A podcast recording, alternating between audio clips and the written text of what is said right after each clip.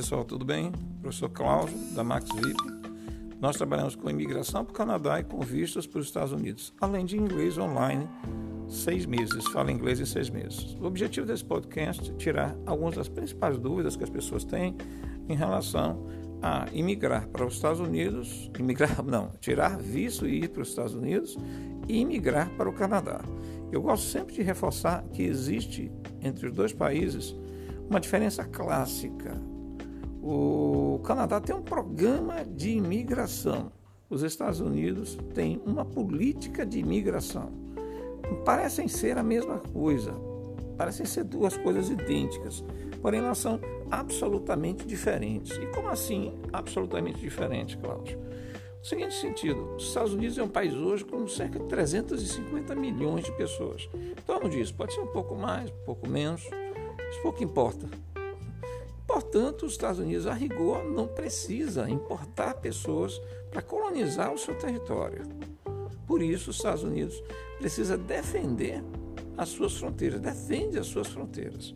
E por isso tem uma política de imigração, ou seja, um arcabouço de regras muito bem definidas que estabelecem quais são os vistos possíveis e as situações claramente possíveis e passíveis de alguém ir para os Estados Unidos e lá permanecer, de, é, permanecer definitivamente.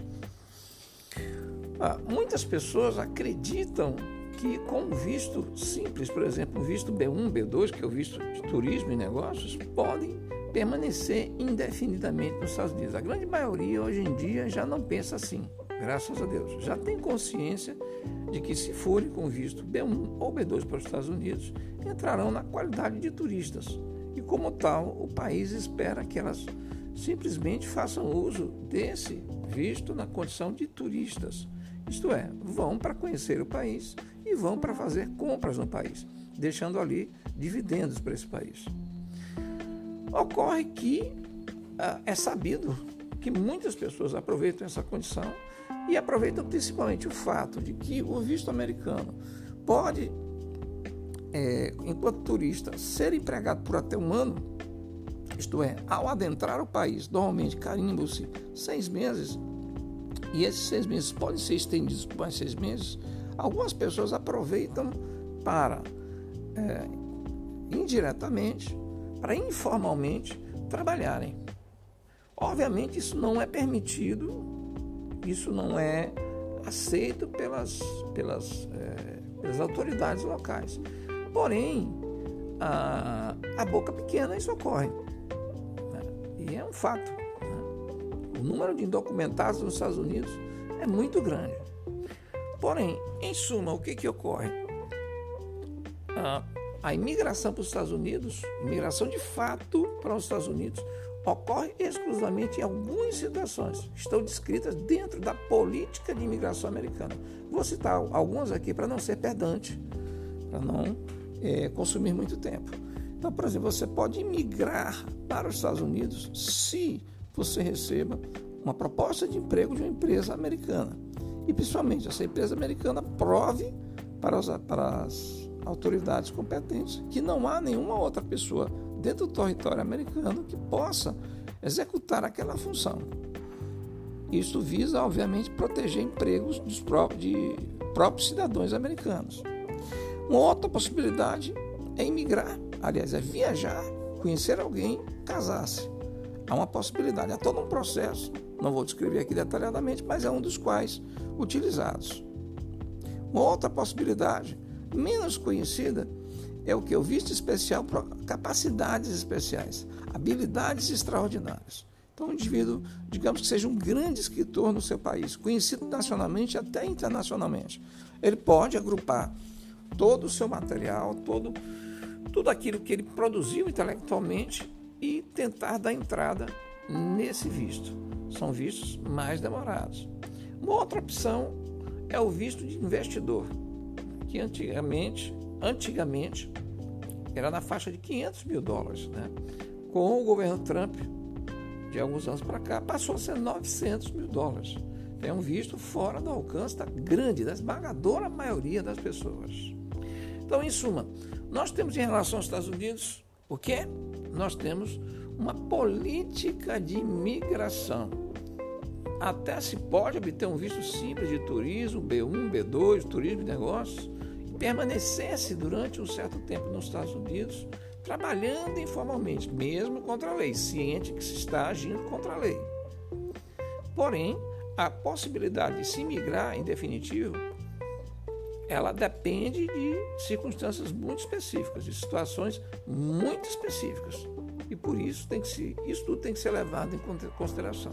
Porque é comum o número de pessoas que, depois de um certo tempo nos Estados Unidos, têm o seu tempo de permissão para, para estar no território é, expirado, vencido, e aí ficam indocumentados, isto é, ficam ilegais falando em bom português.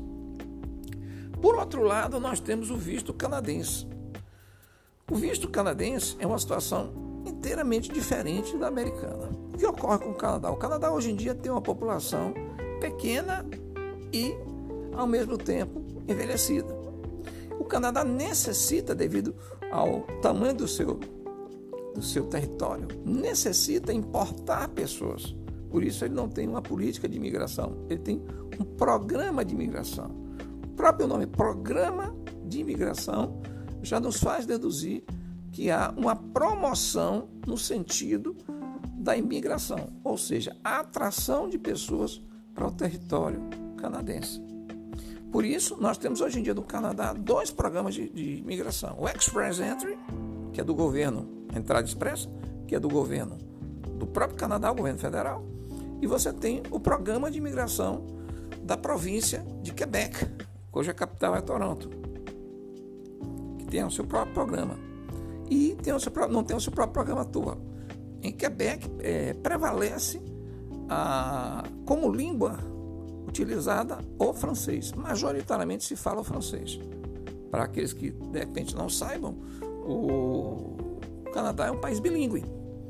Há regiões que falam francês, principalmente Quebec, essa é a principal, lá concentra-se a grande maioria das pessoas, cuja língua mater é o francês.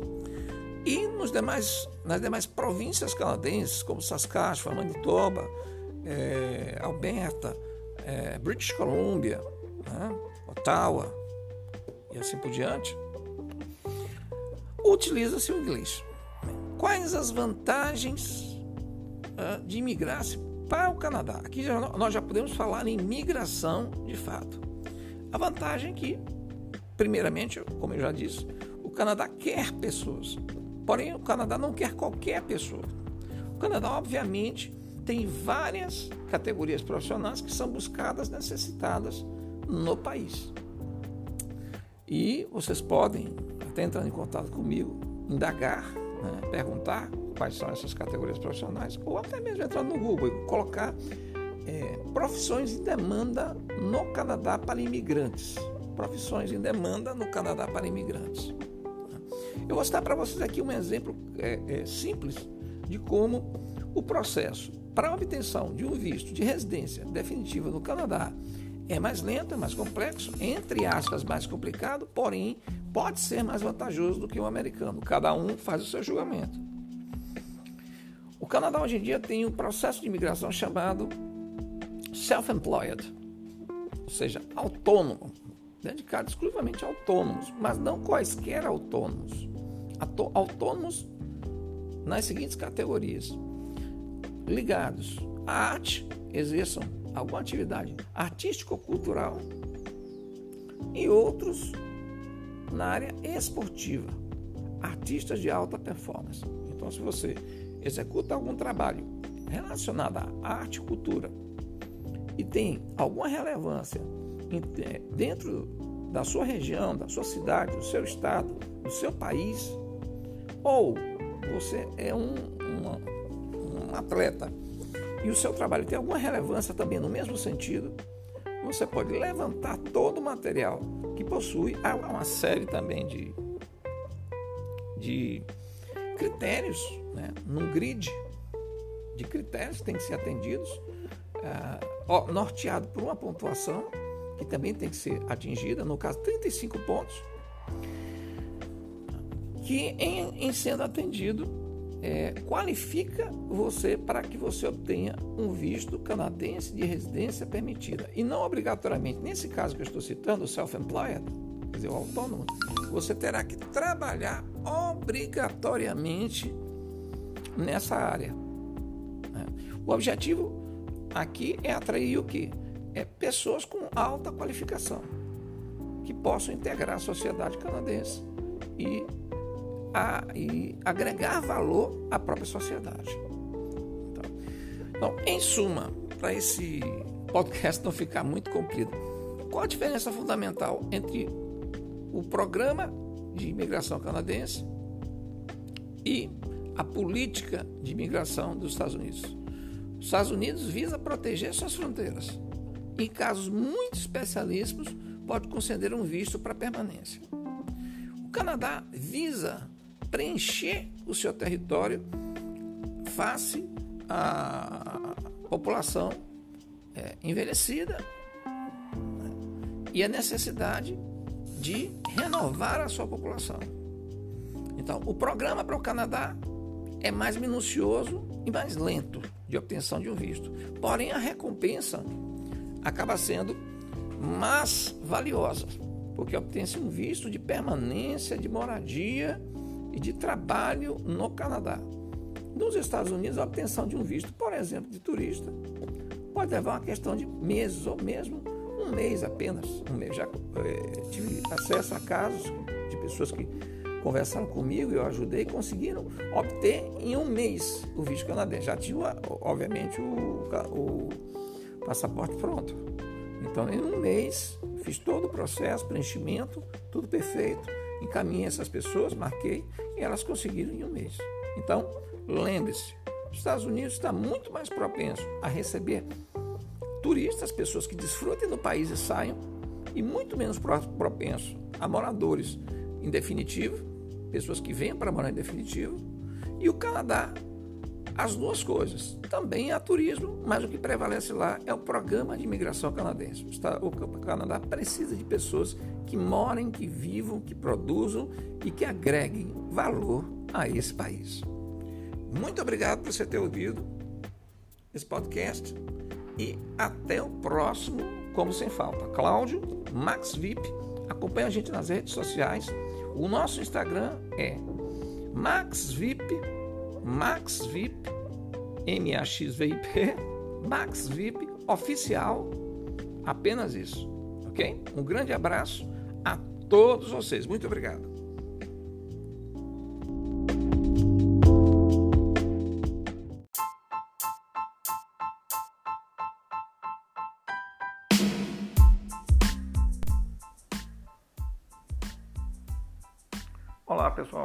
Professor Cláudio, curso Max VIP, inglês, imigração e também imóveis aqui no exterior.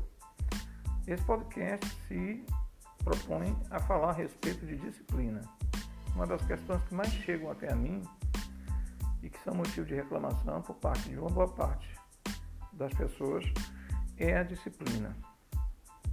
Muitas pessoas costumam dizer, Cláudio, eu desejo aprender inglês, mas não consigo, começo a estudar um pouco no início, depois vou desanimando, perdão, desanimando, e aí a minha disciplina desaparece.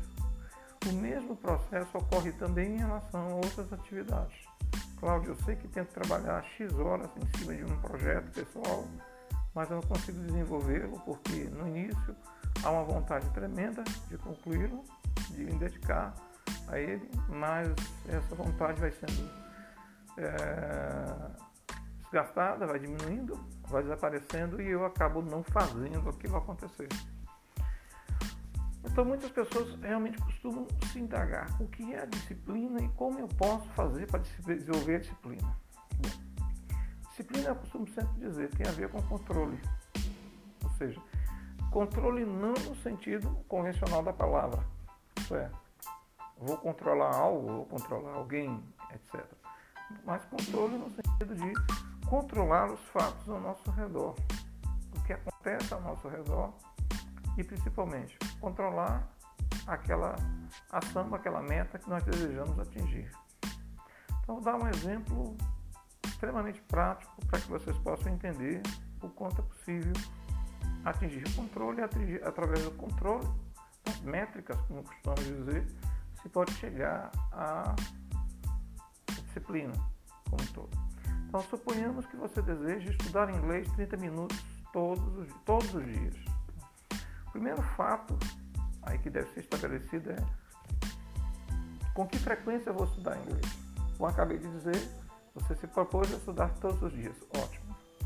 Quanto tempo você vai estudar inglês? Quanto tempo durante o dia você vai dedicar ao aprendizado daquele novo idioma? 30 minutos é o que eu vou dedicar.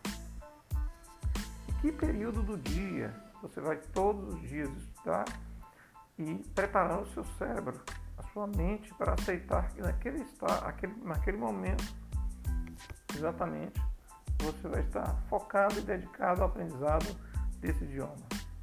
De manhã, 8 horas, 9 horas, 7 horas, à tarde, depois do almoço, à noite. Então, todos esses marcadores, esses delimitadores, têm que ser estabelecidos e têm que estar muito claros em nossas mentes para que nós consigamos realmente seguir a isso. Então, um projeto prático seria: vou estudar todos os dias inglês durante 30 minutos, de 8 a 8 e 30 da manhã. Vou utilizar o cronômetro, o timer do meu celular para controlar, para que esse tempo seja cumprido, 30 minutos sejam realmente cumpridos efetivamente. E eu vou, através de um calendário, marcar, assinalar todos os dias em que me dediquei a essa meta.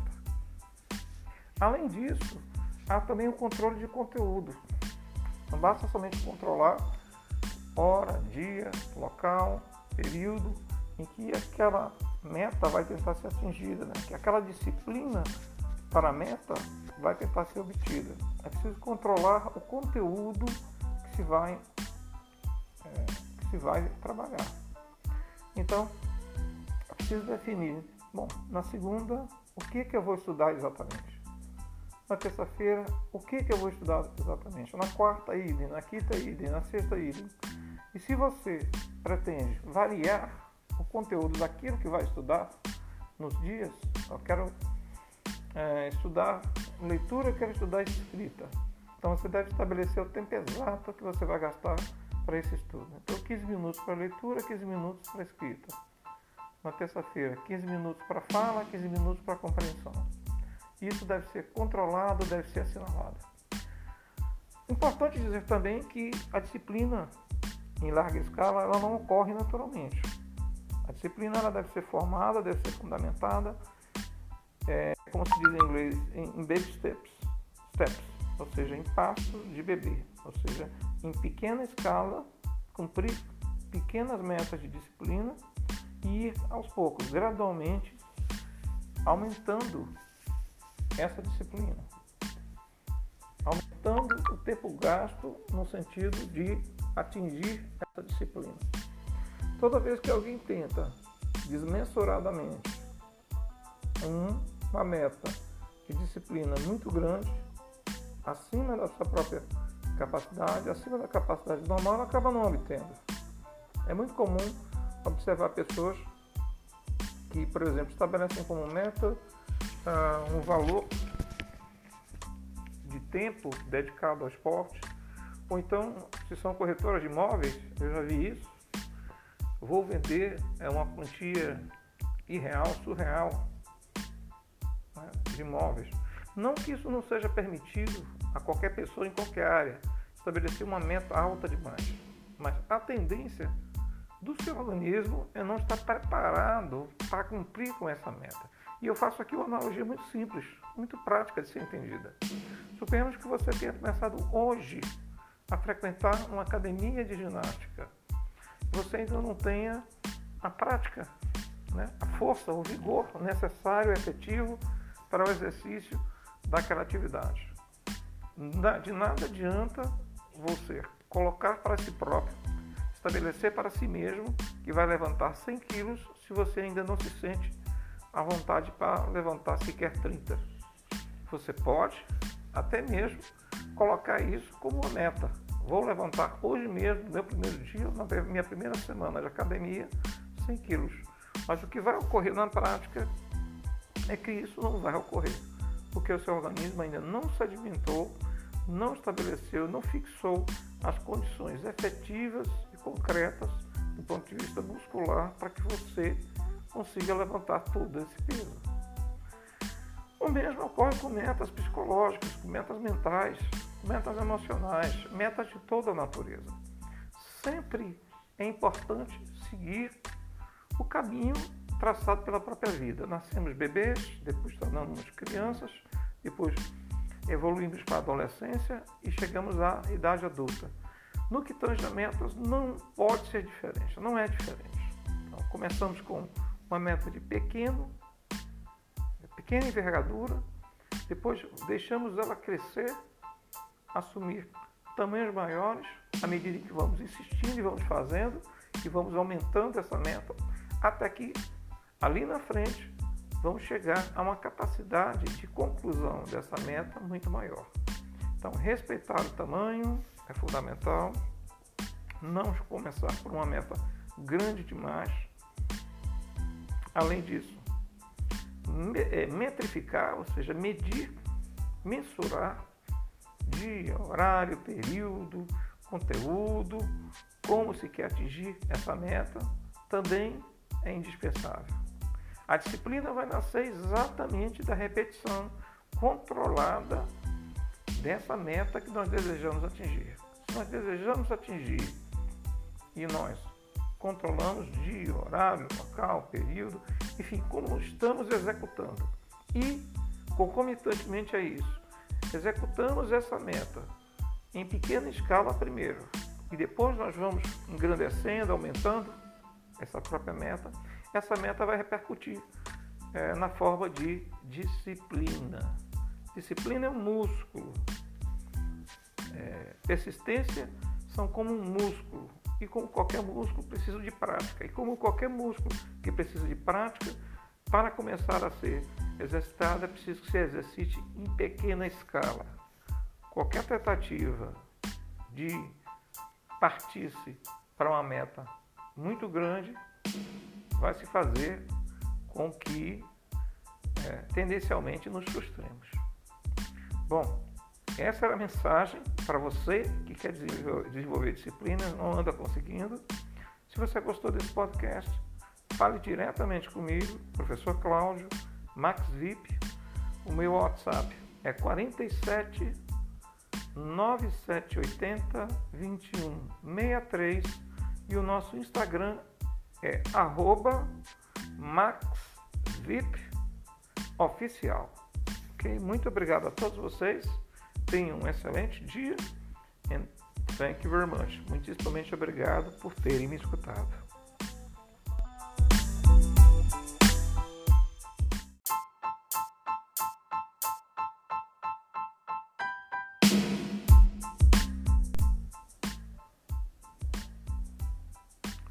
Pessoal, tudo bem? Professor Cláudio, curso Max VIP, inglês, imigração e também imóveis aqui no exterior. Esse podcast se propõe a falar a respeito de disciplina. Uma das questões que mais chegam até a mim e que são motivo de reclamação por parte de uma boa parte das pessoas é a disciplina. Muitas pessoas costumam dizer, Cláudio, eu desejo aprender inglês, mas não consigo, começo a estudar um pouco no início, depois vou desanimando, perdão, desanimando, e aí a minha disciplina desaparece. O mesmo processo ocorre também em relação a outras atividades. Cláudio, eu sei que tento trabalhar X horas em cima de um projeto pessoal, mas eu não consigo desenvolvê-lo porque no início há uma vontade tremenda de concluí-lo, de me dedicar a ele, mas essa vontade vai sendo é, desgastada, vai diminuindo, vai desaparecendo e eu acabo não fazendo aquilo acontecer. Então muitas pessoas realmente costumam se indagar o que é a disciplina e como eu posso fazer para desenvolver a disciplina. disciplina eu costumo sempre dizer tem a ver com controle. Ou seja, controle não no sentido convencional da palavra. Isso é, vou controlar algo, vou controlar alguém etc. Mas controle no sentido de controlar os fatos ao nosso redor, o que acontece ao nosso redor e principalmente controlar aquela ação, aquela meta que nós desejamos atingir. Então, vou dar um exemplo extremamente prático para que vocês possam entender o quanto é possível atingir o controle e atingir, através do controle das métricas, como costumamos dizer, se pode chegar à disciplina como um todo. Então, suponhamos que você deseja estudar inglês 30 minutos todos os, todos os dias. O primeiro fato aí que deve ser estabelecido é com que frequência eu vou estudar inglês. Como acabei de dizer, você se propôs a estudar todos os dias. Ótimo. Quanto tempo você vai estudar inglês? Quanto tempo durante o dia você vai dedicar ao aprendizado daquele novo idioma? 30 minutos é o que eu vou dedicar. Que período do dia você vai todos os dias estudar e preparar o seu cérebro, a sua mente para aceitar que naquele, está, aquele, naquele momento, exatamente, você vai estar focado e dedicado ao aprendizado desse idioma. De manhã, 8 horas, 9 horas, 7 horas, à tarde, depois do almoço, à noite. Então, todos esses marcadores, esses delimitadores, têm que ser estabelecidos e têm que estar muito claros em nossas mentes para que nós consigamos realmente seguir a isso. Então, um projeto prático seria: vou estudar todos os dias inglês durante 30 minutos, de 8 a 8 e 30 da manhã. Vou utilizar o cronômetro, o timer do meu celular para controlar, para que esse tempo seja cumprido, 30 minutos sejam realmente cumpridos efetivamente. E eu vou, através de um calendário, marcar, assinalar todos os dias em que me dediquei a essa meta. Além disso, há também o controle de conteúdo. Não basta somente controlar hora, dia, local, período em que aquela meta vai tentar ser atingida, né? que aquela disciplina para a meta vai tentar ser obtida. É preciso controlar o conteúdo que se vai, é, que se vai trabalhar. Então, é preciso definir, bom, na segunda, o que, que eu vou estudar exatamente? na terça-feira, o que, que eu vou estudar exatamente? Na quarta, idem, na quinta, idem, na sexta, idem. E se você pretende variar o conteúdo daquilo que vai estudar nos dias, eu quero é, estudar leitura, eu quero estudar escrita. Então você deve estabelecer o tempo exato que você vai gastar para esse estudo. Então 15 minutos para leitura, 15 minutos para escrita. Na terça-feira, 15 minutos para fala, 15 minutos para compreensão. Isso deve ser controlado, deve ser assinalado. Importante dizer também que a disciplina em larga escala ela não ocorre naturalmente. A disciplina ela deve ser formada, deve ser fundamentada, é, como se diz em inglês, em baby steps, steps, ou seja, em passos de bebê, ou seja, em pequena escala, cumprir pequenas metas de disciplina e ir aos poucos, gradualmente, aumentando essa disciplina, aumentando o tempo gasto no sentido de atingir essa disciplina. Toda vez que alguém tenta desmensuradamente uma meta de disciplina muito grande, acima da sua própria capacidade, acima da capacidade normal, ela acaba não obtendo. É muito comum observar pessoas que, por exemplo, estabelecem como meta uh, um valor de tempo dedicado ao esporte, ou então, se são corretoras de imóveis, eu já vi isso, vou vender é uma quantia irreal, surreal imóveis. Não que isso não seja permitido a qualquer pessoa em qualquer área, estabelecer uma meta alta demais, mas a tendência do seu organismo é não estar preparado para cumprir com essa meta. E eu faço aqui uma analogia muito simples, muito prática de ser entendida. Suponhamos que você tenha começado hoje a frequentar uma academia de ginástica. Você ainda não tenha a prática, né? a força, o vigor necessário, efetivo para o exercício daquela atividade. De nada adianta você colocar para si próprio, estabelecer para si mesmo que vai levantar 100 quilos se você ainda não se sente à vontade para levantar sequer 30. Você pode até mesmo colocar isso como uma meta. Vou levantar hoje mesmo, no meu primeiro dia, na minha primeira semana de academia, 100 quilos. Mas o que vai ocorrer na prática é que isso não vai ocorrer, porque o seu organismo ainda não se alimentou, não estabeleceu, não fixou as condições efetivas e concretas do ponto de vista muscular para que você consiga levantar todo esse peso. O mesmo ocorre com metas psicológicas, com metas mentais, metas emocionais, metas de toda a natureza. Sempre é importante seguir o caminho traçado pela própria vida. Nascemos bebês, depois tornamos crianças, depois evoluímos para a adolescência e chegamos à idade adulta. No que tange a metas, não pode ser diferente, não é diferente.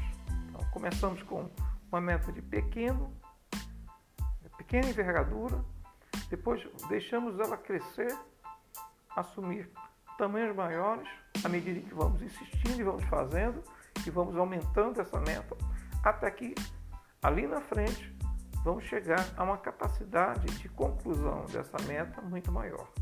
Então, respeitar o tamanho é fundamental, não começar por uma meta grande demais. Além disso, é, metrificar, ou seja, medir, mensurar dia, horário, período, conteúdo, como se quer atingir essa meta, também é indispensável. A disciplina vai nascer exatamente da repetição controlada dessa meta que nós desejamos atingir. Se nós desejamos atingir e nós controlamos dia, horário, local, período, enfim, como estamos executando. E, concomitantemente a isso, executamos essa meta em pequena escala primeiro, e depois nós vamos engrandecendo, aumentando essa própria meta, essa meta vai repercutir é, na forma de disciplina. Disciplina é um músculo. É, persistência são como um músculo. E como qualquer músculo, precisa de prática. E como qualquer músculo que precisa de prática, para começar a ser exercitado, é preciso que se exercite em pequena escala. Qualquer tentativa de partir-se para uma meta muito grande vai se fazer com que é, tendencialmente nos frustremos. Bom, essa era a mensagem para você que quer desenvolver disciplina, não anda conseguindo. Se você gostou desse podcast, fale diretamente comigo, professor Cláudio, Max VIP. O meu WhatsApp é 47 9780 2163 e o nosso Instagram é arroba maxvipoficial. Ok? Muito obrigado a todos vocês. Tenham um excelente dia. And thank you very much. Muitíssimo obrigado por terem me escutado.